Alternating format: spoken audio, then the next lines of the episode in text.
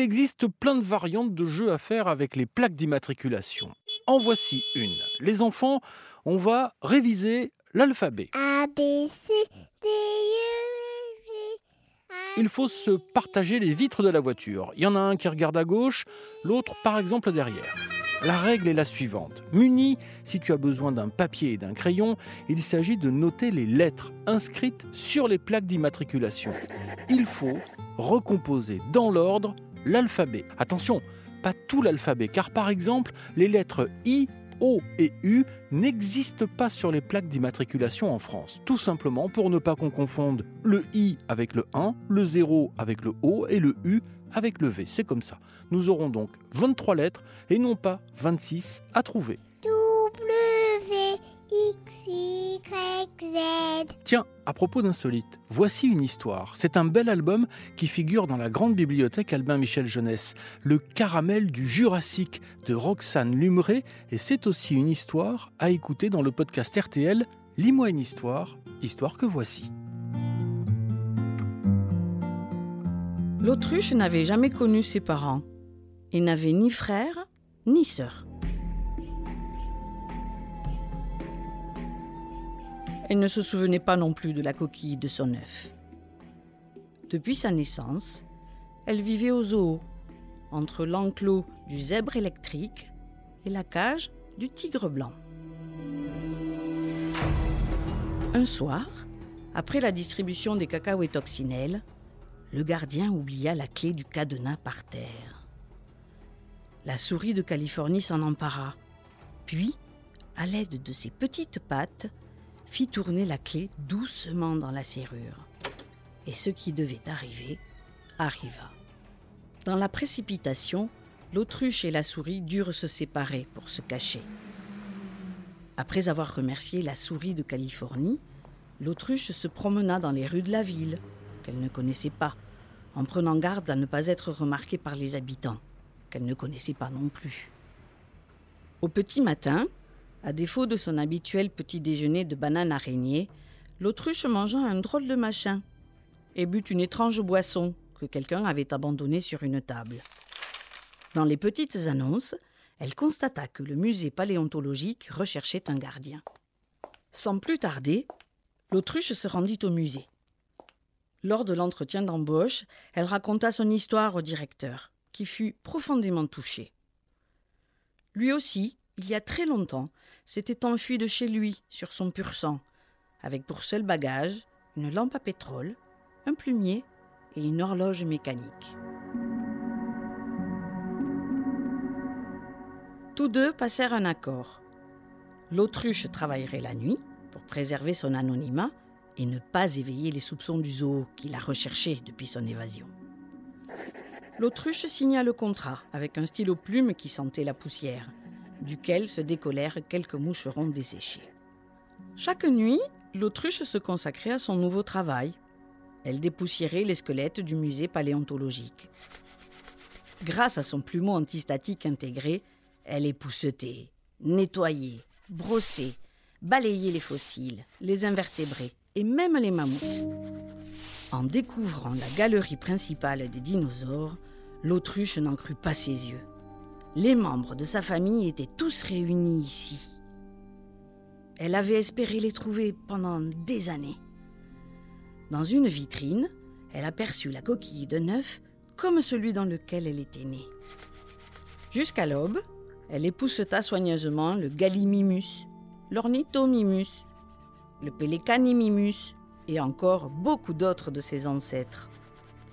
L'autruche était tellement heureuse qu'elle tarda à retourner dans sa chambre et finit par s'endormir paisiblement au milieu des siens.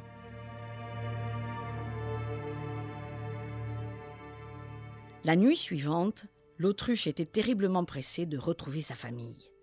Minutieusement, elle s'occupa de son arrière-arrière grand très grand-père, de sa grande lointaine ancienne cousine, sans oublier son arrière-arrière colossale immense grand-mère et sa lointaine, vraiment très lointaine, arrière-nièce. L'autruche et le directeur du musée dînaient souvent ensemble. Il lui racontait des choses sur ses ancêtres. Certes, il était vieux, mais pas suffisamment pour les avoir connus. Il lui apprit que son arrière-grand très grand-oncle était autrefois l'un des plus rapides, et que, tout comme elle, son arrière-arrière colossale immense grand-mère aimait beaucoup manger des bananes araignées. L'autruche regarda des albums de famille dans son lit, tout en se demandant si elle était née au zoo. Peu lui importait. Désormais, elle était si bien au musée paléontologique que pour rien au monde elle n'aurait voulu retourner au zoo, entre l'enclos du zèbre électrique et la cage du tigre blanc, même s'ils étaient tous les trois de bons copains. Un jour, le directeur du musée partit à la retraite. Il fut remplacé par un très petit directeur, qui semblait avoir 150 ans de moins. Il ne sentait pas l'antimite, mais l'après-rasage. Il ne travaillait pas sur parchemin d'Égypte, mais sur ordinateur. Il ne buvait pas de thé japonais, mais des boissons énergisantes. L'autruche et les gardiens du musée n'appréciaient guère ce nouveau directeur. Aussi petit qu'un œuf de dinosaure, mais pourtant aussi redoutable qu'un mégalodon. Il leur disait rarement bonjour, leur interdisait de bavarder entre eux et avait supprimé les noix de cajou à volonté dans leur réfectoire. Les choses ne tardèrent pas à empirer. Le nouveau directeur annonça les nouveaux projets du musée. Les squelettes des dinosaures seraient bientôt remplacés par des hologrammes multicolores, comme cela se faisait dans les musées du futur. Il poursuivit son allocution, mais l'autruche était anéanti et incapable d'entendre la suite. L'autruche regagna sa chambre, triste et amère. Elle apprit que les squelettes de sa famille seraient envoyés au chenil de la ville pour nourrir les chiens. Quelle horreur Elle ferait tout pour empêcher que ses ancêtres deviennent de vulgaires os à ronger. Désemparée, elle ouvrit le sachet de bonbons que l'ancien directeur lui avait offert avant son départ. C'est parfois dans les moments les plus durs qu'on tombe sur un caramel mou. L'autruche en mangea un. Il n'était pas si mou que ça, presque aussi dur à mâcher qu'un caramel du Jurassique. La souris de Californie téléphona, car elle voulait prendre des nouvelles. Comme l'autruche ne pouvait plus ouvrir le bec ni articuler un son à cause du caramel collé, de tristesse elle raccrocha. À minuit, la souris s'introduisit dans le musée, parce qu'elle avait pressenti que quelque chose n'allait pas. L'autruche libérée du caramel lui raconta tout, secouée de larmes. La souris de Californie, qui avait beaucoup changé depuis leur évasion, lui raconta tout ce qu'elle avait appris à la fromagerie. Toutes deux eurent ainsi l'idée d'un subterfuge pour sauver les squelettes de sa famille. Sans plus attendre, elles se rendirent à la fromagerie. Il fallait être rapide et discrète pour ne pas réveiller le fromager qui dormait au premier étage. Dans la cave, l'autruche et la souris façonnèrent des os en fromage pour imiter les squelettes du musée. Les mâchoires en gruyère, les fémurs en comté, les colonnes vertébrales en gorgonzola, les clavicules en reblochon. Dans la rue, elles rencontrèrent le tigre blanc et le zèbre électrique qui s'étaient aussi évadés du zoo grâce à la clé du gardien étourdi. Ils ne savaient pas trop quoi faire, ni où se cacher pour vivre leur nouvelle liberté. Alors, l'autruche leur raconta qu'elle avait découvert sa famille au musée paléontologique. Le zèbre électrique et le tigre blanc aidèrent l'autruche et la souris de Californie à réaliser leur stratagème, auquel s'associèrent les gardiens du musée.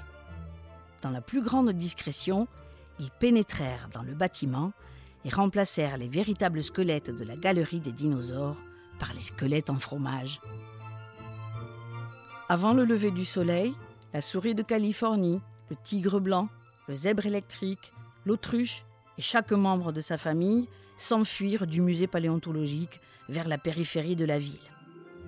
Au cœur d'une épaisse forêt, ils trouvèrent refuge dans une maison abandonnée. Ils s'y endormirent, exténués par cette nuit mouvementée. Comme prévu, le nouveau directeur se débarrassa des squelettes des dinosaures au chenil de la ville. Ces os en fromage provoquèrent une terrible indigestion aux chiens. Quelques semaines plus tard, les hologrammes multicolores connurent un succès mitigé auprès des visiteurs du musée, qui étaient plus sensibles aux véritables squelettes de dinosaures, vivant il y a 200 millions d'années. L'autruche était très contente de ne plus travailler au musée et de passer ses journées en compagnie de sa famille dinosaure. La souris de Californie fabriquait d'extraordinaires fromages dans son laboratoire. Le zèbre électrique s'occupait d'allumer les lampes à chaque crépuscule. Tous vivaient en liberté, sans enclos, ni cage, et ils vécurent heureux durant de longues années.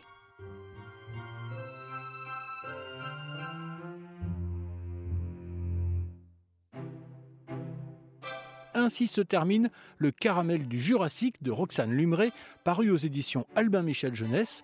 L'histoire est élue par Claire Giraud, bibliothécaire jeunesse à la médiathèque de Longchamp de Neuilly-sur-Seine. Vous pouvez retrouver ce podcast et tous les podcasts RTL sur l'application RTL et vos plateformes favorites. À bientôt pour une nouvelle histoire.